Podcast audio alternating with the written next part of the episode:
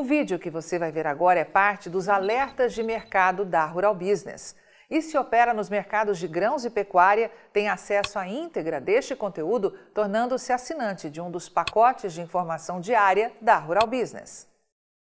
Olá, você que opera com gado gordo, carne bovina, milho e soja. Seja bem-vindo à Rural Business, única agência independente provedora de informações estratégicas para o agronegócio do mundo, já que aqui não existe interferência de compradores ou vendedores em nosso conteúdo.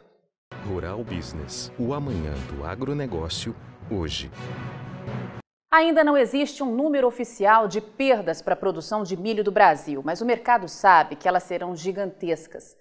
Primeiro pela seca e depois pelas geadas, o que vem deixando a indústria consumidora desesperada. E quando isso acontece, a especulação toma conta dos negócios, forçando a equipe de grãos da Rural Business a pedir alerta máximo dos assinantes às análises de mercado. A questão nem será tanto preço. O desafio maior vai ser encontrar milho para comprar, já que o mundo vive uma escassez histórica de abastecimento cenário que pode piorar muito se os Estados Unidos, que já estão com sua nova safra 2021-22 nos campos, não conseguirem um recorde de produção como vem sendo esperado.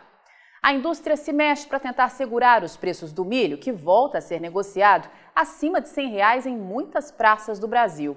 E a tática usada é bastante manjada jogar na mídia notícias sobre importação da Argentina e aos montes. Isso até deve acontecer nos próximos meses, mas até agora a importação de milho argentino vem sendo ínfima. O Brasil já virou o ano com escassez expressiva de oferta, precisando acelerar suas compras no exterior. Segundo números oficiais, entraram legalmente no Brasil 277 mil toneladas de milho em janeiro e mais 290 mil toneladas em fevereiro, como confirmam os primeiros números à esquerda no gráfico. Com a colheita de primeira safra chegando ao mercado, o volume foi reduzido mês a mês, ficando em 113 mil toneladas em março, 77 mil toneladas em abril e 62 mil toneladas em maio, quando a chegada de grão começou a aumentar de novo. Agora sim, refletindo a expectativa de perdas nos campos. Em junho, chegaram ao Brasil quase 117 mil toneladas de milho e em julho, outras 144 mil toneladas. Só que nada disso ainda embute as perdas pelas geadas. Daí a expectativa de que estes volumes cresçam muito a partir de agora. No total, ou seja, de janeiro a julho, foi importado pouco mais de um milhão de toneladas de milho, e a maior parte de um único fornecedor, o Paraguai.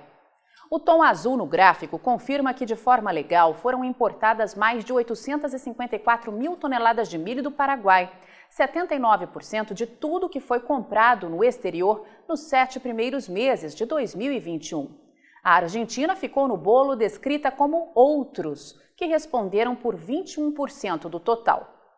É importante lembrar aos assinantes que neste ano de 2021 a importação não será uma opção, mas pura necessidade. Ninguém vai trazer milho de fora porque os preços estão mais competitivos que os praticados aqui no Brasil. Isso vai acontecer, pois não terá milho suficiente para atender à imensa demanda interna. Vai ser preciso derrubar as exportações e elevar a compra no exterior ao preço que for, até que a nova safra 2022 comece a chegar ao mercado.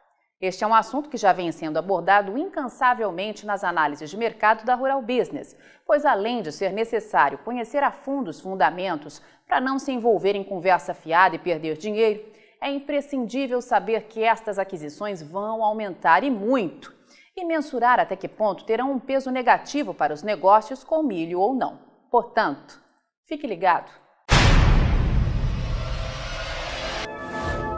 E aí, vai ficar sem ter acesso às informações diárias para o mercado de grãos e proteína animal da Rural Business? Acesse agora mesmo ruralbusiness.com.br pacotes de informação a partir de R$ 9,90 por mês. Rural Business, o amanhã do agronegócio, hoje.